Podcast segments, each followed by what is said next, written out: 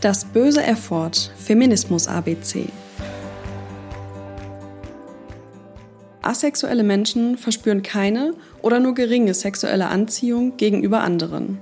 Sie haben also kein Interesse an bzw. kein Verlangen nach Sex. Sie können sich aber durchaus verlieben und Beziehungen führen. Asexualität ist nicht gleichbedeutend mit sexueller Abstinenz, denn diese umfasst nur den Verzicht auf sexuelle Aktivitäten und bezieht sich nicht darauf, ob Mann oder Frau sexuelles Verlangen hat.